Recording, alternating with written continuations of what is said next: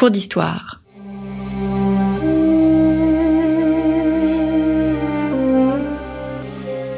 Une émission de la rédaction de Storia Voce.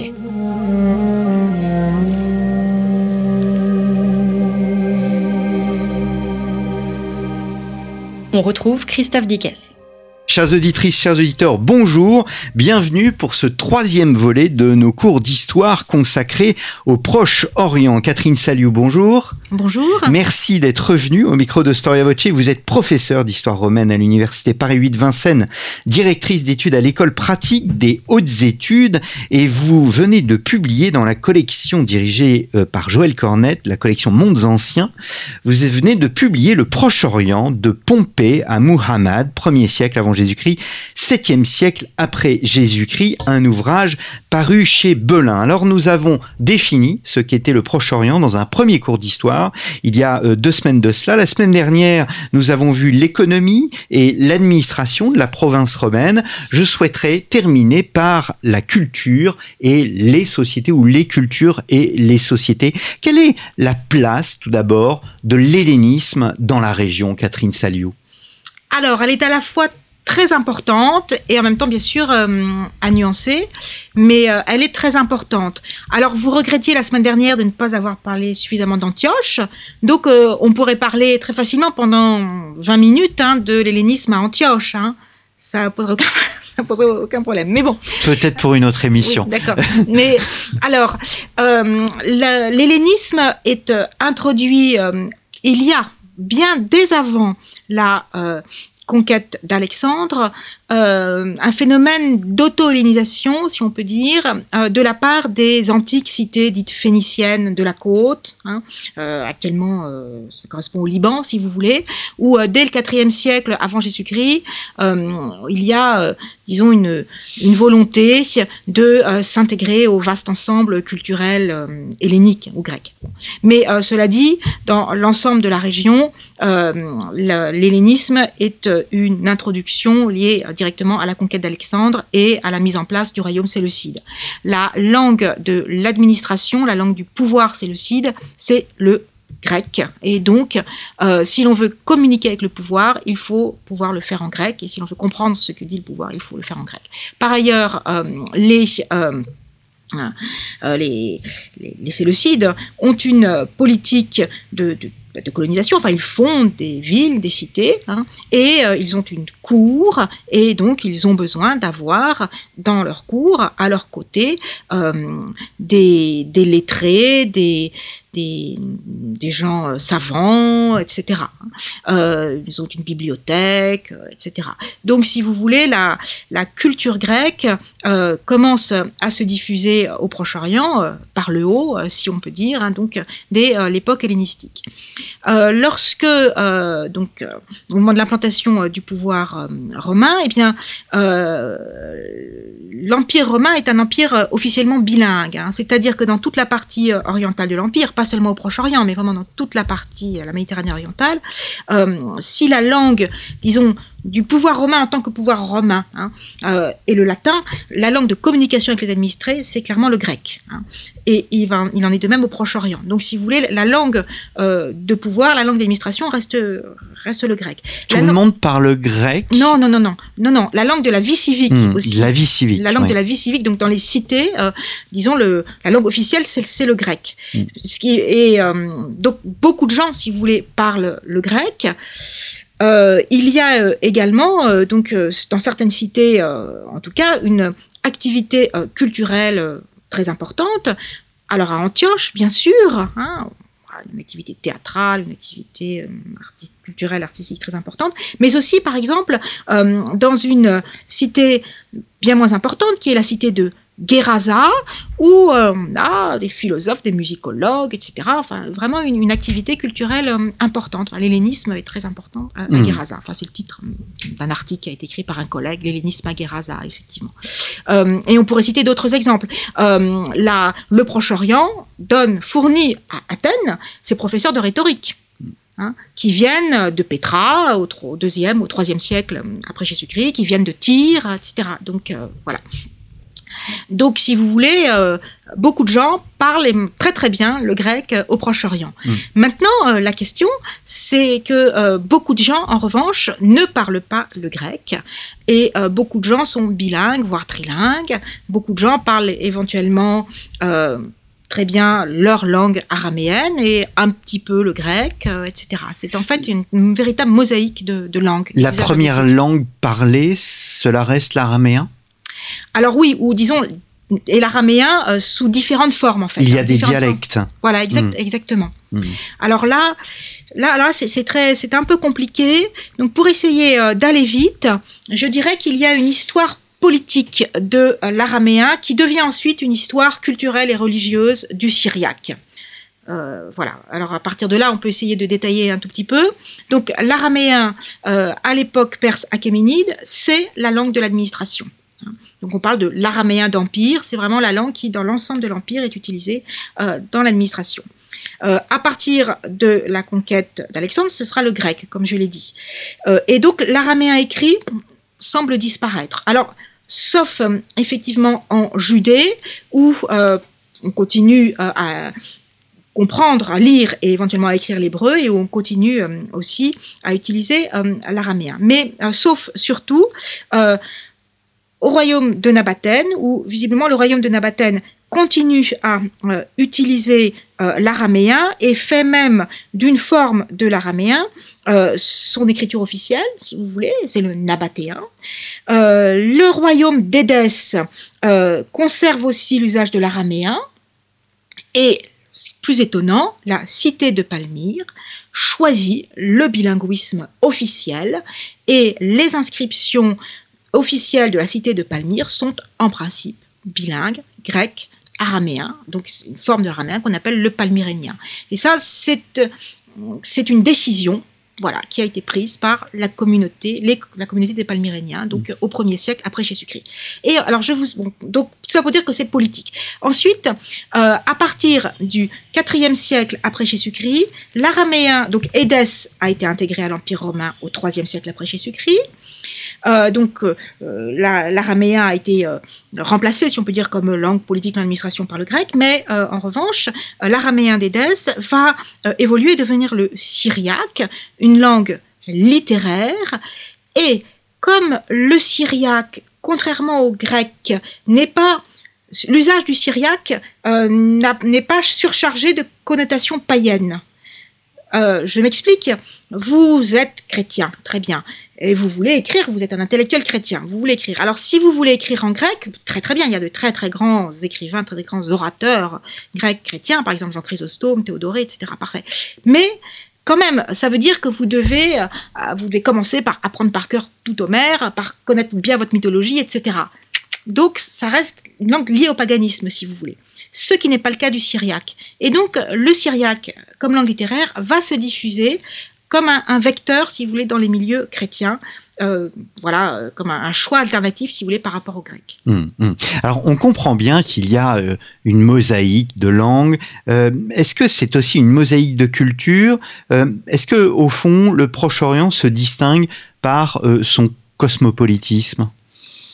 Par rapport à d'autres régions de, l'Empire romain Hum, euh, oui, certainement. En même temps, je me demande si le fond du problème, c'est pas qu'au Proche-Orient, on dispose de sources très importantes et qu'on peut étudier les choses de façon beaucoup plus précise qu'ailleurs, finalement. Et pourquoi cela? On a beaucoup plus de sources, on a beaucoup plus de textes, beaucoup plus de euh, d'inscriptions. Oui, ben, notamment euh, des textes en langue euh, non, qui ne, sont- vraiment qui ne sont ni latin ni grec, si vous Hmm. voulez. Vous voyez.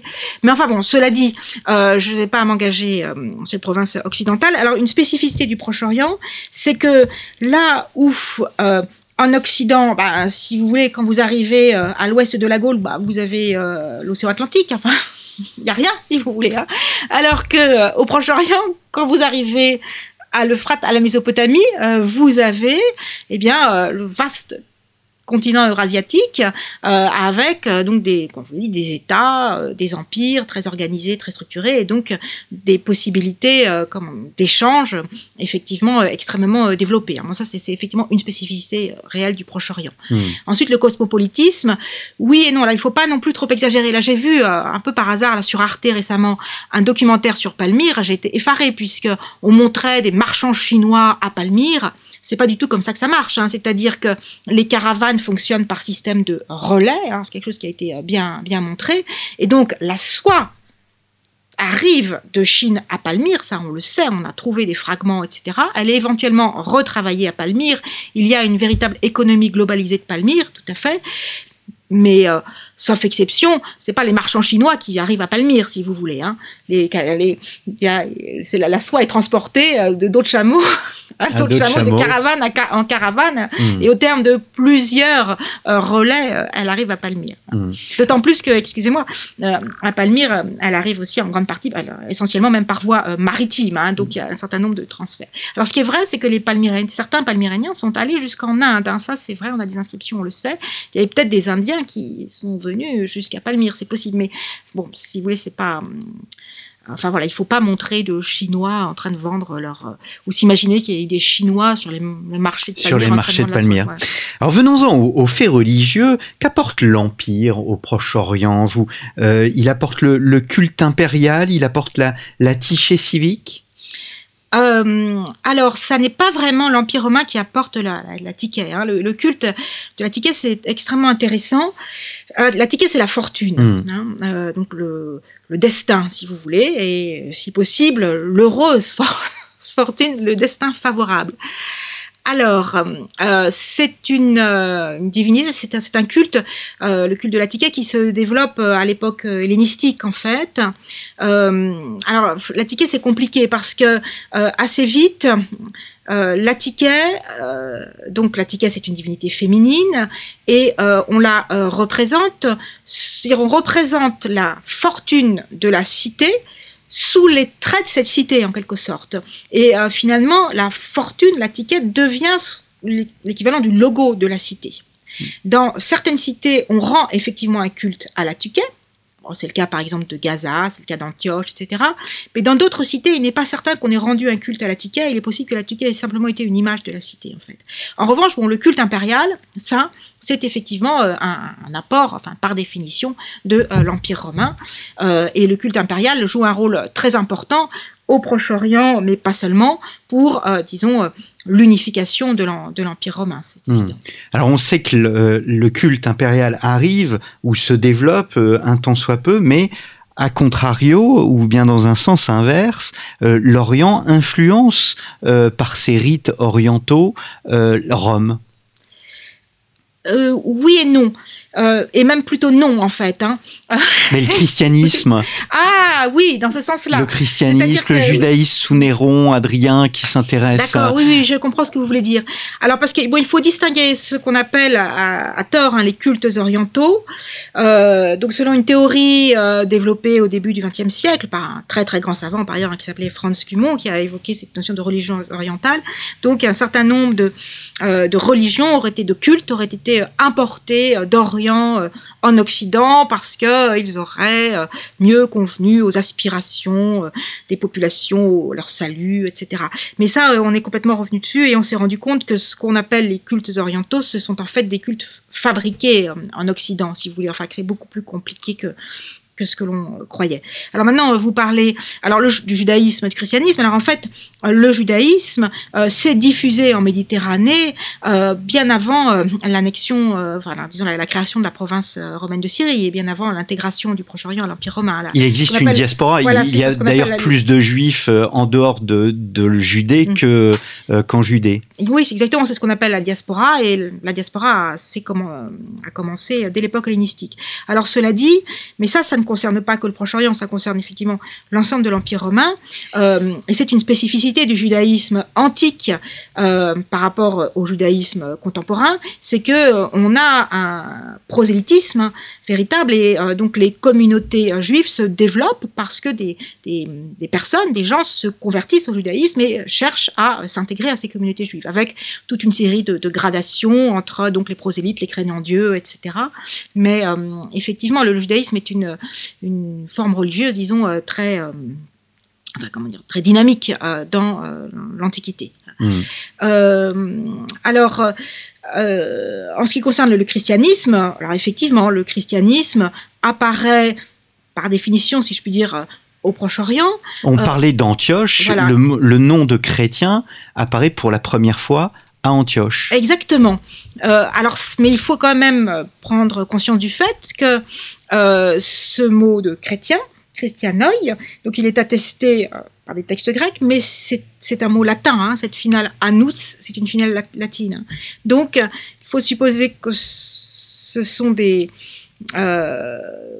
des Romains, si vous voulez, hein, qui ont euh, Qualifié. qui ont, voilà, qui ont Mm. qualifié les euh, partisans du Christ, les sectateurs du Christ. hein, c'est ça que ça veut dire, euh, voilà, les gens qui suivent le Christ de chrétiens. en fait. Donc ça pouvait être un peu péjoratif au fond. Peut-être, oui, oui, oui, oui, oui, oui, certainement même. Mm. Donc le, la région se distingue par ce double fait qu'elle est le foyer du judaïsme et en même temps le berceau du christianisme. Exactement. Euh, exactement. Et voilà, le, berceau aussi de très nombreuses religions. C'est-à-dire que on a une vision un petit peu euh, simplifiée, hein, mais le euh, christianisme se euh, distingue. très progressivement du judaïsme et en fait le judaïsme moderne enfin se euh, crée euh, se forme par opposition au, christia- euh, au christianisme. C'est-à-dire que les, les deux la, il y a un phénomène qu'on appelle the parting of the way, la séparation euh, des chemins, hein, qui se fait euh, donc euh, durant l'Antiquité hein, et dont on re- qui s'achève, on ne sait pas exactement quand il s'achève. hein. Euh, on considère parfois que c'est au deuxième siècle après Jésus-Christ, parfois beaucoup plus tard, jusqu'au troisième, quatrième siècle. Lorsque justement à Antioche, Jean Chrysostome, à la fin du quatrième siècle, explique à ses fidèles chrétiens qui sont venus l'écouter à la messe, à Synagogue, quoi, vous êtes juifs, vous êtes tous juifs, vous allez, vous fêtez le Shabbat, vous allez à la synagogue parce que vous pensez qu'il vaut mieux prêter serment sur la Torah plutôt que sur la Bible, c'est n'importe quoi, etc. Voilà. Qu'est-ce que ça veut dire? Lui, Jean Chrysostome, savait très bien qu'il était chrétien et donc il n'était pas juif, mais enfin, visiblement, il y avait des gens à Antioche euh, auxquels il fallait encore expliquer ça, si vous voulez. Hmm. Eh bien, c'est sur cette idée, pardon, de séparation des chemins que nous allons euh, nous quitter. Euh, Catherine Saliou, merci beaucoup d'être venue à trois reprises à ce micro pour évoquer le Proche-Orient, donc de Pompée à Muhammad, 1er siècle avant Jésus-Christ, 7e siècle après Jésus-Christ, paru chez Belin dans la collection Mondes anciens sous la direction de Joël Cornette. Il me reste à vous remercier, chers Merci auditeurs, pour votre fidélité. N'hésitez pas à nous soutenir. Ces émissions ont pu être enregistrées grâce à votre soutien. Si vous pouvez nous soutenir, n'hésitez pas. Euh, Rendez-vous pour cela dans notre rubrique Soutenez Storia Voce à partir de notre page d'accueil storiavoce.com. Merci beaucoup et à la semaine prochaine pour un nouveau rendez-vous de nos grands entretiens.